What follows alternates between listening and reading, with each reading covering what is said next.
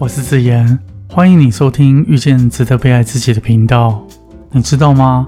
人生的每一刻都是爱的延展，多希望能够透过这个频道陪伴着你，和你一起用我们的双眼去发现这个世界。昨日趁着空档，我拿着洒水器浇灌栽培已久的每一株兰花。当时突然有一个感触：无论我如何的仔细浇灌，也没有办法确保给予每一株花卉的水分是公平的。即便我一视同仁，有一些可能多一点，有些可能少一点。也许距离我比较近的兰花会获得比较多的水分，但不代表我忽略距离较远的花卉。所以，在这世界上，公平真的存在吗？说到公平，我脑海中回想到这个月初的一位情谊者，为了维护他的隐私，我简称他陈小姐好了。还记得第一次和陈小姐认识是在四年多前，由于她长期饱受偏头痛的折磨，发作的次数很频繁，到严重影响到日常的作息及工作。她寻求各大医院及中医诊所，给了琳琅满目的诊断结果。综合的结论是体质，也就所谓基因所引起的一种无法根治的偏头痛，只能服用止痛药缓解。但是我们都知道，持续的服用止痛药有可能延伸出其他的风险。记得多年前见到他的第一个印象，是一位愁眉不展、虚弱到说话很小声的一个人。那时候陈小姐问我，偏头痛是否可以根治？我回应他说：“能否根治不在医生的医术，而是要看你自己。”陈小姐解释说：“医生所给出的结论是体质所引起的偏头痛。”我摇摇头回应她说：“不完全是体质所引起，而是自从你跟母亲发生争执，在新庄区购物搬离家之后，才罹患偏头痛。”陈小姐说：“那搬回家偏头痛就会好转吗？”我回答说：“不会好转，症状甚至会更加严重，除非能够修复母女关系，不再针对母亲从小偏爱弟弟而反复的争执和对立。”这时候，陈小姐带有情绪的说：“我从小就不被关注，不被爱。我妈的眼里只有弟弟，全世界只有弟弟会肚子饿，只有弟弟需要厚被子盖，需要钱，需要被照顾。”我很耐心的听完她发完牢骚。他也很不好意思的沉默一会之后，承诺说会尝试改变母女之间的关系。时间很快的来到第二次见面，他的神情比起第一次来的更好。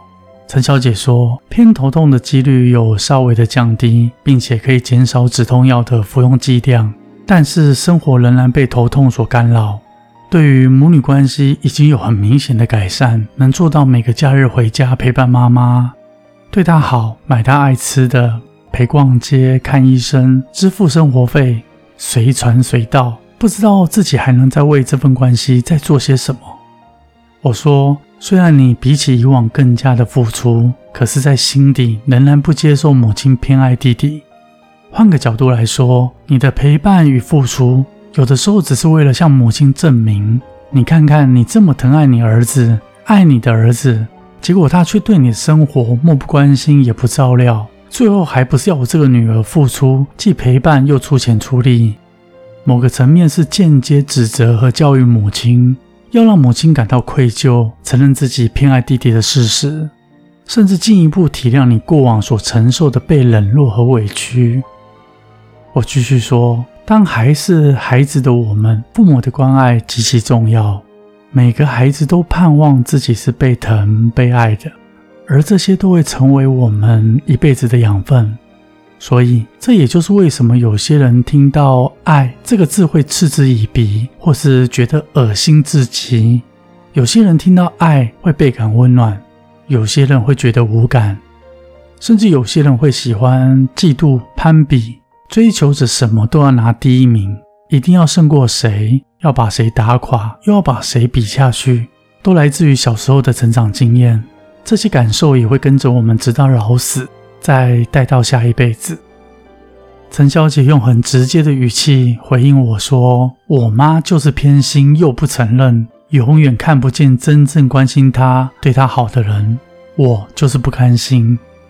我说，每个孩子对于父母的爱都非常的敏感，一定可以感觉到大人们的偏心。然而，父母所给予孩子的爱都是一样，手心手背都是肉，只是每个人拥有着不同的前世所缔结下来的因缘，难免会偏爱其中一个孩子的情况。例如，母亲偏爱哥哥，父亲偏爱姐姐，比较疼小的重男轻女，比较疼爱成绩好的、脑袋聪明的。只要偏袒其中的一方，另外一方就会感到不平衡。只有具备高度观察力的父母，才有可能看到自己的偏心，但是他们未必能够真正去解释自己为什么偏心。不论是摆明着偏心、私底下偏心、隐藏版的偏心。只要小孩认为父母亲的最爱不是自己，那么接下来就会种下失落的种子，深远的影响着未来。陈小姐说：“我母亲偏心就是事实。”我回应她说：“父母亲怎么做不是我们能够左右的，但是我们如何感受、如何定义，将成为往后的人生品质。简单的来说，你感觉到什么才是重点。”一个定义着父母偏心的孩子，终其一生都逃离不了被漠视的影子。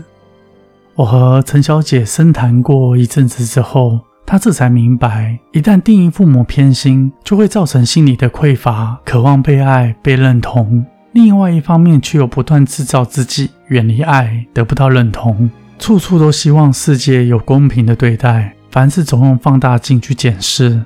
这一切的一切，其实都在回应自己过往的悲伤。最后，我对他说：“公平这两个字，就像是要求某一个人站在跷跷板的中间，要时时刻刻的保持平衡。我相信没有人能够如此过上一辈子。而所讨公平的人，往往是得不到好处的人，还有对这件事是无能为力的人。”这个月初，是我第三次见到陈小姐。她用真诚面对了自己过往的不平衡与怨怼，她的偏头痛也鲜少发作。他说了一句很有意义的话，他是这么说的：改变父母亲的偏心，不如改变自己认知上的偏见。与其在乎计较谁多一点，谁少一点，不如去感受这份爱已得来不易。各位听众，不论何种年纪，对双亲这份爱的印象都不曾磨灭。也注定了你如何看待爱这件事。从职场、婆媳、学校，还是手足之间，任何的人情关系，任何的较量、争夺、讨好、批判、对立，都和当初还是身为孩子的你有着莫大的关系。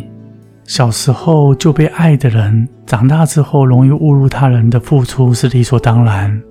小时候不被爱的人，长大之后容易追逐他人的认可，讨好他人。无论你是被爱的那位，也或许是不被爱的那位，不如放弃计较谁多一点或少一点。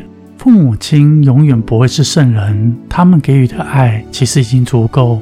接下来的是我们如何用爱去回应他们，而不是用付出或是情绪去证明他们过往的偏心是错误的。如果你听到“爱”这个字特别的无感，或是嗤之以鼻，只是反映出你内心对于关系的不信任，对于人情关系的大缺口，并没有对错。你的人生，父母无法帮你走下去，我们如何感受，比起他们对待更加重要。原谅父母亲的偏心，原谅不代表你认同他们的作为，只是选择不再与他们对立。接下来，我相信你的余生会是一份幸福的相处。有缘能够成为一家人，是彼此之间相互作伴、鼓励、支持，让每位成员都不枉此生。你说对吗？